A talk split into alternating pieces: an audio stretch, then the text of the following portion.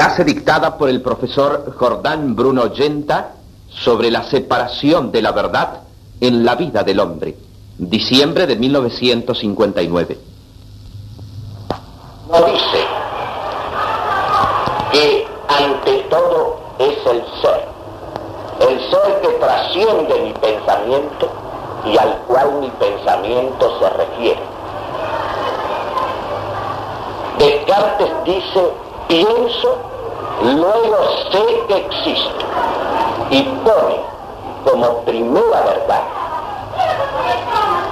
como la piedra sobre la cual va a edificar todo el edificio del saber, pone la verdad del pensamiento, la realidad del pensamiento y de un pensamiento encerrado en sí mismo, de un pensamiento que se mueve, que gira en torno a sí mismo.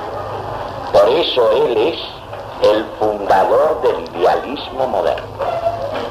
Y también de él va a derivar la política idealista. Pero a la vez, Descartes sobre la base del argumento de que Dios no puede engañar al hombre, sostiene la realidad del cuerpo y del cuerpo entendido como un mecanismo, como un puro mecanismo, como una máquina. El alma, todo pensamiento, el cuerpo, todo materia. Y desaparece entonces aquí ese sentido del alma humana, del alma inteligente del hombre, que es a la vez principio que anima el cuerpo, que lo forma, que lo organiza, que lo construye desde el principio. Y alma que es a la vez un principio capaz de trascender el límite de la materia y del cuerpo, capaz de una actividad. Pura, de una actividad separada del cuerpo, cual es la actividad del pensamiento y de la voluntad.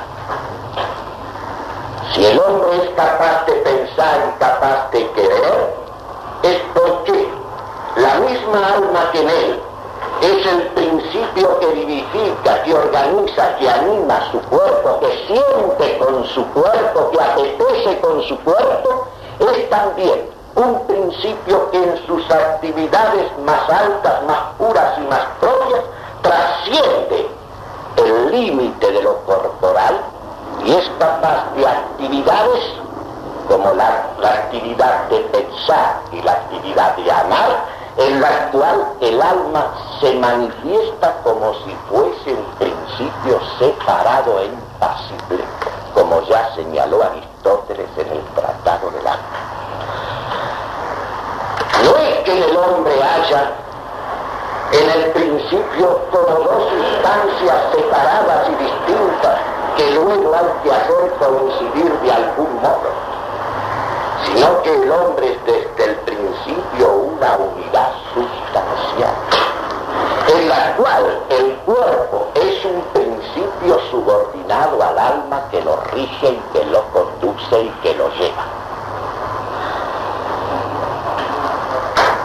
Y más todavía, hay en el alma humana, porque es un alma espiritual, esa misma alma que anima el cuerpo, hay en esa alma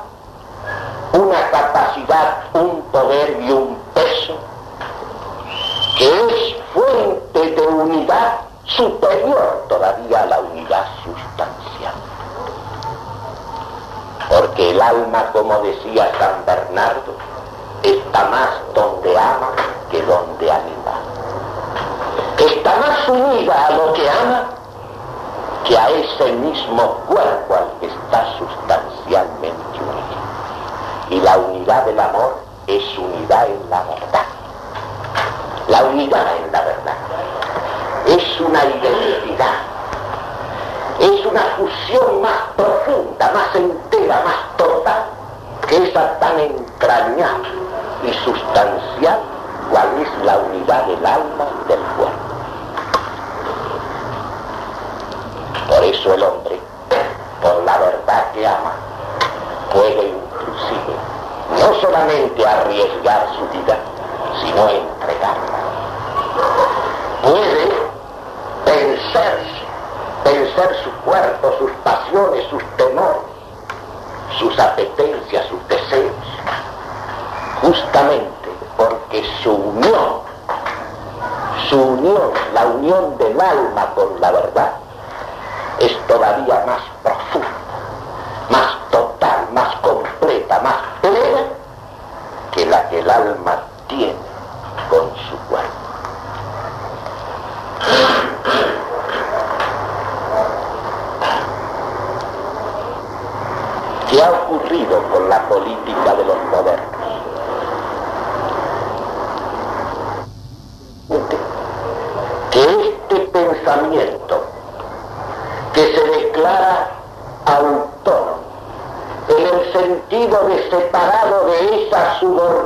original al ser que lo trasciende, que ese pensamiento que se ha dejado de medir en el ser, donde está la cifra que Dios ha depositado en cada una de las cosas creadas, ese pensamiento encerrado en sí mismo, ese pensamiento inmanente, subjetivo, que pretende construir el mundo de la verdad desde sí mismo, se constituye en una fábrica de fantasmas, de opiniones, de pseudo-conceptos. El pensamiento, el yo pensante se constituye en un constructor del mundo y en un constructor, en un pretendido constructor de la propia vida. Partiendo de qué? Del ser, de la realidad, no, si la realidad ha quedado separada del pensamiento. El pensamiento se ha dividido del ser. ¿En qué se apoya? En sus propios fantasmas, en sus propias ficciones, en sus propios mitos, en sus propios, en sus propias fábulas, construidas todas ellas sin ningún fundamento en esa realidad de la cual el pensamiento ha sido dividido. Piensen ustedes nada más en la idea del contrato social. Esa idea del contrato social tiene los siguientes supuestos. Primero, que el hombre nace libre e igual en derecho a los demás hombres, lo cual es una pura ficción. A pesar que de esa ficción y de esa fábula estamos todos inficionados. El hombre nace libre e igual en derechos. El hombre no nace libre. El hombre es la criatura entre todas las criaturas de la naturaleza que nace la más completa servidumbre y mucho más servidumbre que la de cualquier alma irracional. Es tan grande la dependencia del hombre, es tan entera que el cuidado y la solicitud que demanda en la crianza y en la educación no tiene comparación alguna con la de ninguna otra criatura viviente. Además, en cuanto a igualdad en derechos, ¿qué sentido tienen derechos que usted no puede ejercer? ¿Y qué derecho puede ejercer la más indigente, la más necesitada de cuidado y de asistencia entre todas las criaturas? Sería bueno, pero eso es una situación de momento, cuando desarrolle su cuerpo y sus facultades, cuando alcance la madurez o el estado adulto, entonces acusará esa libertad y acusará esa, ese derecho igual o esa exigencia de un derecho igual. Pero todo esto es una confusión desde el principio. Porque si yo digo el hombre, de acuerdo a su naturaleza racional, es una criatura que ha de desplegar en la existencia esa naturaleza racional y manifestarse como un ser pensante y capaz de querer, capaz de decisión, capaz de libertad. Eso lo aceptamos plenamente. Eso lo aceptamos plenamente, siempre que distingamos entre el ser en potencia y el ser en acto. Y siempre que recordemos que esa misma naturaleza racional es también una naturaleza social.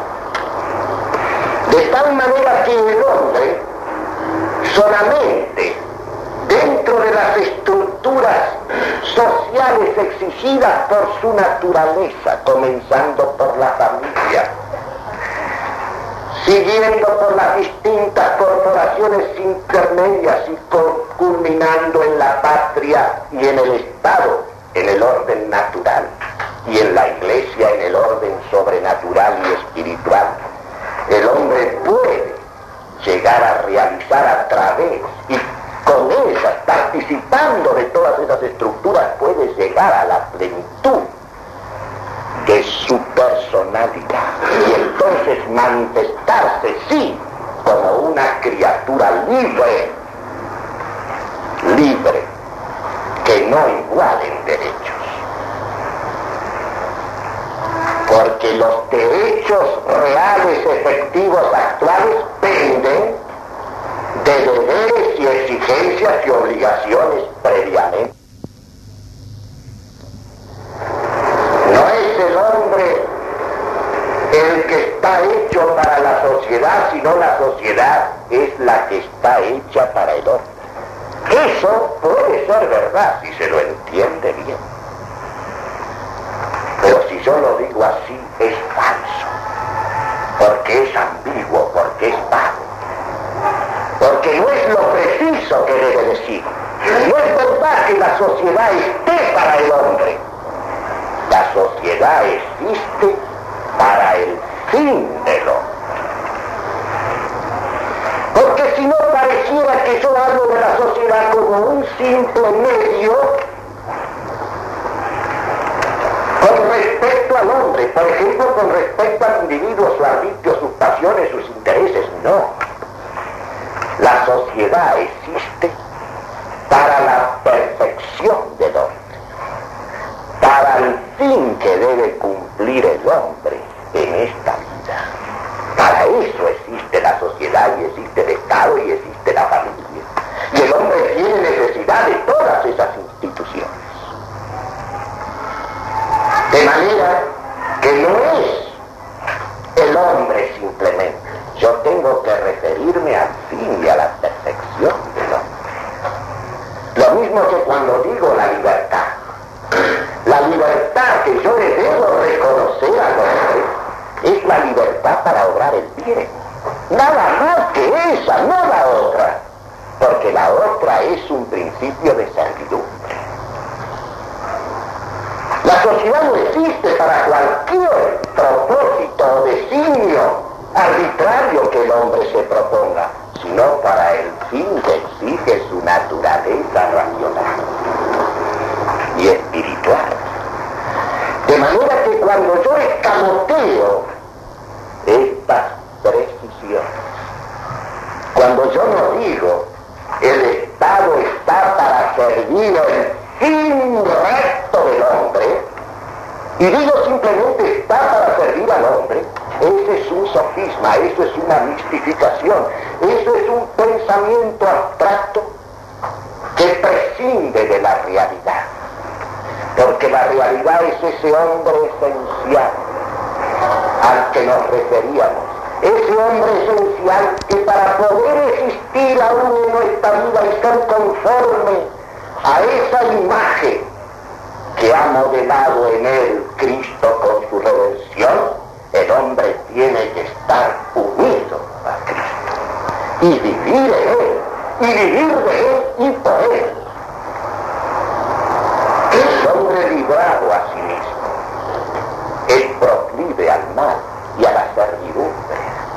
y a las bajas pasiones. Y aunque pueda llevarse con su sola fuerza a un pensamiento verdadero y a un acto virtuoso, no puede perdurar ni perseverar por sí mismo ni en la verdad ni en la virtud. Eso es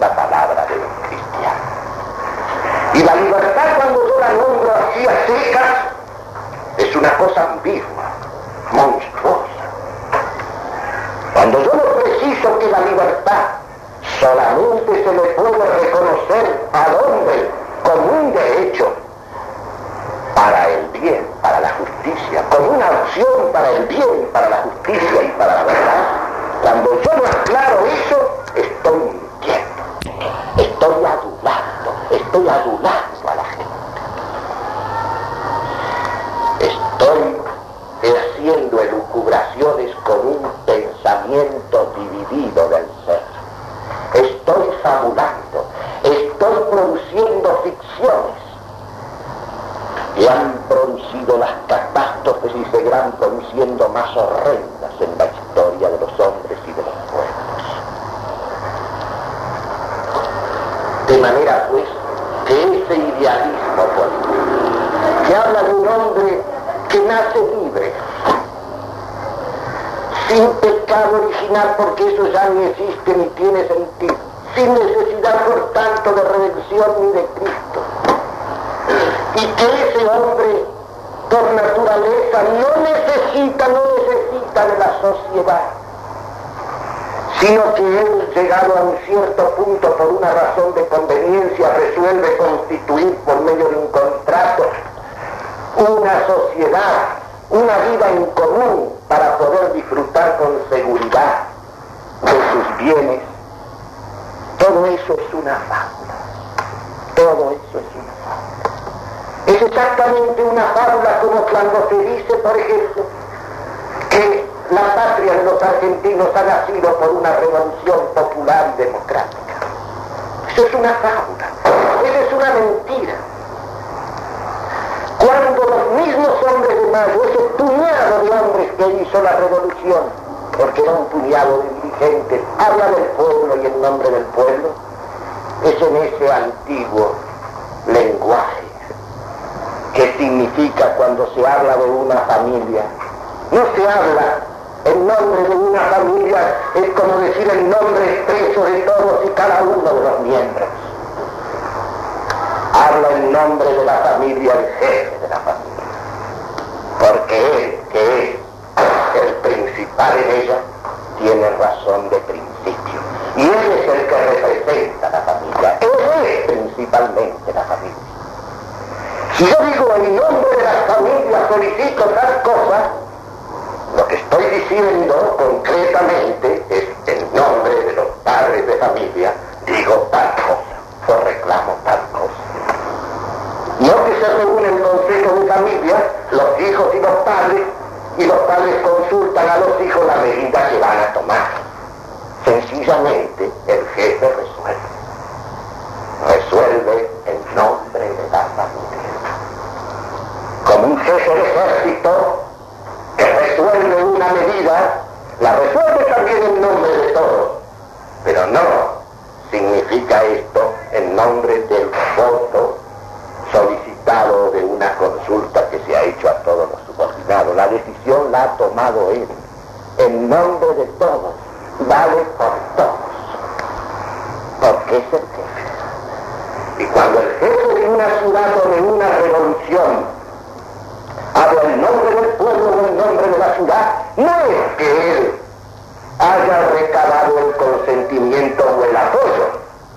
sino simplemente que ha tomado la decisión porque él ha visto que la ciudad, el bien común de la ciudad lo exigía. Y eso es lo que pasó en la Revolución de Mayo.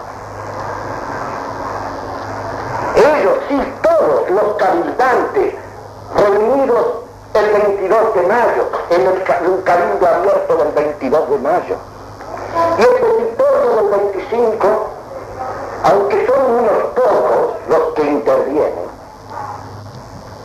apenas unos 200 en el cabildo abierto del 22 de mayo, 225, y apenas algo más de 400 firmas en el petitorio, en una ciudad que tenía 40.000 habitantes o más. Ellos hablan en nombre del pueblo y en nombre de la ciudad.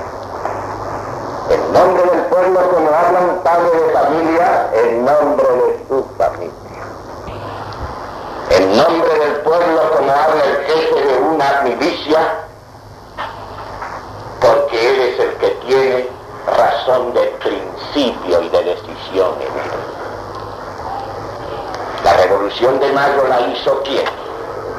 El mismo jefe que se constituyó en jefe y se constituyó en milicia en 1806 y en 1807 para echar al inglés extranjero y hereje.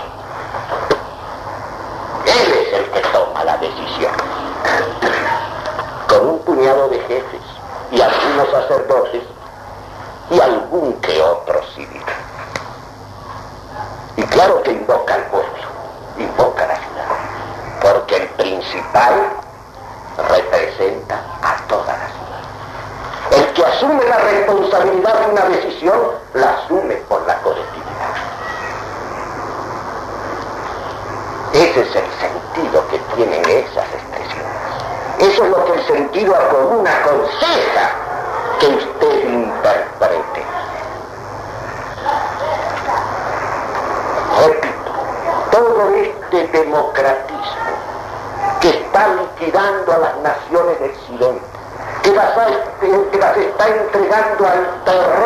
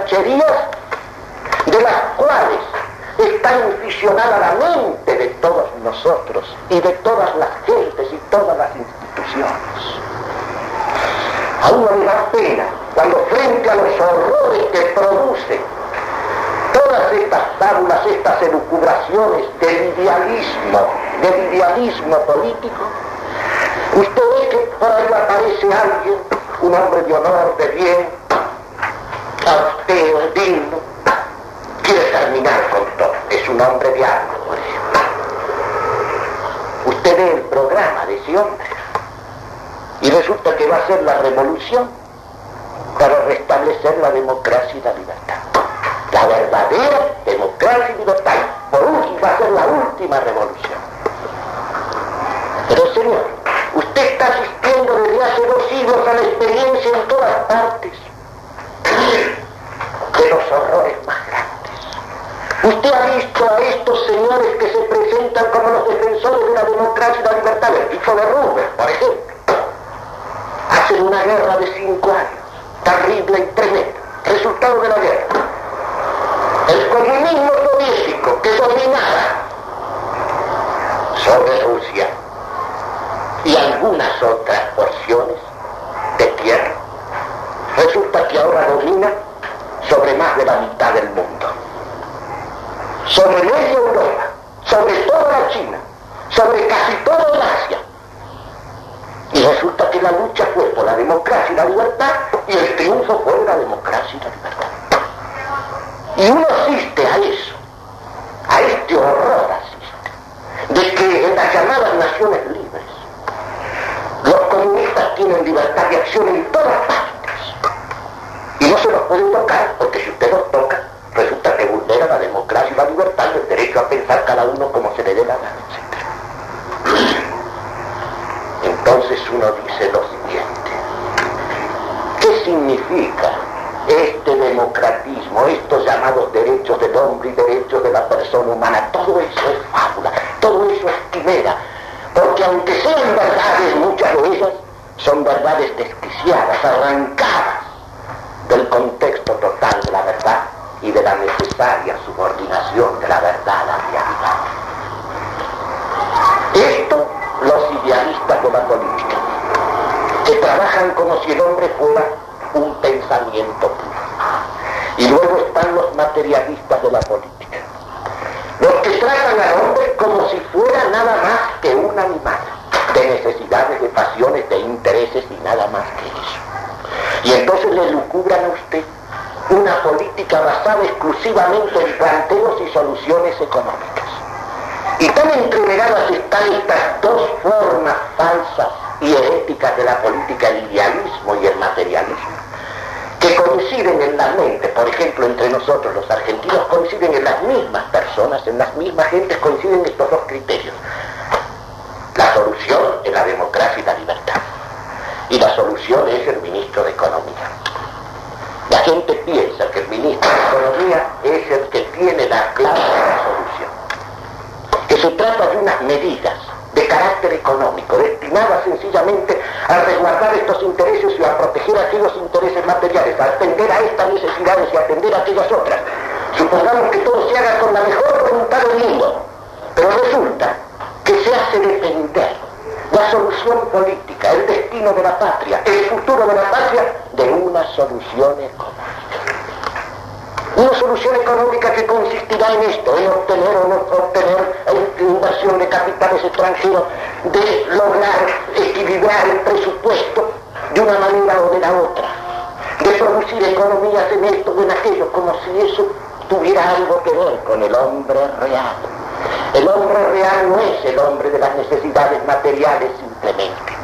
Sí, el hombre tiene necesidades materiales, pero el hombre, aún de esas necesidades materiales, el hombre entero, el hombre real de esas necesidades, no principia y acaba en ellas. Y lo demás que hay en él, su vida moral y espiritual no es una cosa que depende de la satisfacción de esas necesidades. Porque usted puede satisfacer esas necesidades, lo mismo bajo un régimen comunista que bajo un régimen incluso democrático. Y usted las puede satisfacer en una dictadura militar o en un régimen corporativo. El problema no está entonces tampoco en estas elucubraciones sobre la base del hombre material. Ni el hombre es el ángel de Descartes, un pensamiento puro, un espíritu puro y un elucubrador de quimeras, ni el hombre es tampoco un animal, un ser puramente material. El hombre real y verdadero objeto de la política es este hombre que es un alma inteligente y capaz de querer, que es principio que anima un cuerpo y es a la vez principio que por sus actividades más puras y más propias trasciende lo corporal a la vida del pensamiento y a la vida de la voluntad. Y no solamente es eso el hombre real y verdadero, el hombre real y verdadero es ese que habiendo deteriorado, que habiendo lesionado él la imagen original, que era la semejanza con su creador, le ha sido restituida una nueva imagen por ese mismo Dios hecho hombre, hecho redentor. El hombre real y verdadero es un alma corporal unida al redentor. El verdadero objeto de la política es ese hombre. Usted no puede hacer un planteo de política, ni un planteo de economía, ni un planteo de derecho, ni un planteo de educación que no tenga como objeto a ese hombre real y verdadero. Esto es lo que nos esforzamos nosotros por aprender aquí. Eso es lo que nosotros tratamos no solamente de asumir consciente y lúcidamente, sino de transportarlo, de convertirlo también en principio de acción. No interesa que los tiempos sean difíciles, cada vez más difíciles para nosotros. Lo que importa es que en medio de toda este trajinar, de todas estas claudicaciones y de todas estas idas y venidas, haya algo que permanece idéntico consigo mismo. Haya al menos un testimonio en la patria de una definición y de una intransigencia y de una irreductibilidad. Porque llegará un momento, necesariamente, lo mismo aquí que en todas partes, así no lo viéramos nosotros, en los cuales los hombres desesperados tendrán que aferrarse a las únicas cosas firmes e inconmovibles. Llegará un momento en que ya todos estos elucubradores idealistas de fábulas y todos estos groseros técnicos y materialistas se encontrarán inermes, impotentes y en la más absoluta angustia y desesperación. Y no quedará como cosa firme, estable, nada más que la palabra verdadera. y el testimonio de esa palabra. Nosotros creemos en la eficacia de la verdad. Imagínense ustedes, se ha podido mantener una cátedra de filosofía privada 14 años en esta Babilonia que es Buenos Aires. Cumplimos cuatro años, cumple nuestro modesto periódico Combate, en el cual nos hemos esforzado, mis alumnos y yo, por dar un testimonio constante de las mismas verdades. Además de eso, tenemos la decisión de continuar esta tarea, sean cuales fueren las circunstancias con la ayuda de Dios. Y creemos firmemente que la única realidad y la única verdad es tener como punto de partida esta realidad del hombre cabal, del hombre entero un alma inteligente y capaz de querer unida sustancialmente a un cuerpo. Y ese hombre, damas que me escucháis, alumnos, compañeros y amigos, queridísimo profesor. Hoy cumplimos 14 años de asistencia a este hogar, bajo cuyo calor nos hemos cobijado, nos hemos reunido para escuchar la palabra de un gran amigo. De un gran amigo decimos hoy, porque seguimos siendo sus alumnos y porque no hay filosofía sin amistad. Un gran amigo que ha entregado su vida al testimonio de la verdad. Largo, duro y difícil camino, que crea enemigos, que da lugar a la crítica y a la calumnia, es el camino erizado de espinas.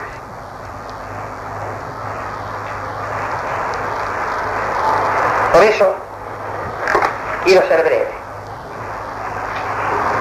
Y quiero sinceramente manifestarle a nuestro querido profesor Zenta que nuestro más vivo deseo y nuestras oraciones se elevan al Eterno para que nos lo conserve predicando siempre la misma verdad, con el mismo entusiasmo y con la misma fe. Dar testimonio de la verdad es pedir a Dios lo que a Dios le queda. Es, como decía aquel viejo soldado francés, dame lo que te queda.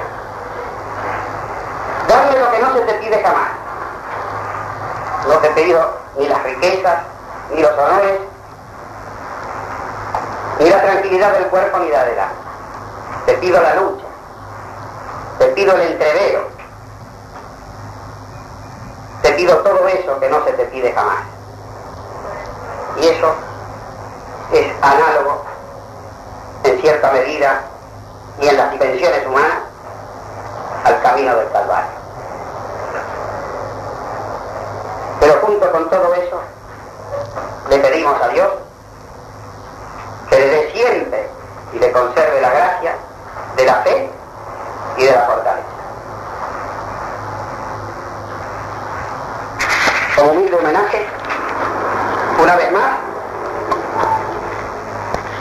entregamos al profesor Delta y hago entrega en nombre de todos, de todos los alumnos de las obras de Santo Tomás de Aquino, verdad perenne, como es la que Él nos ha enseñado a través de toda esta larga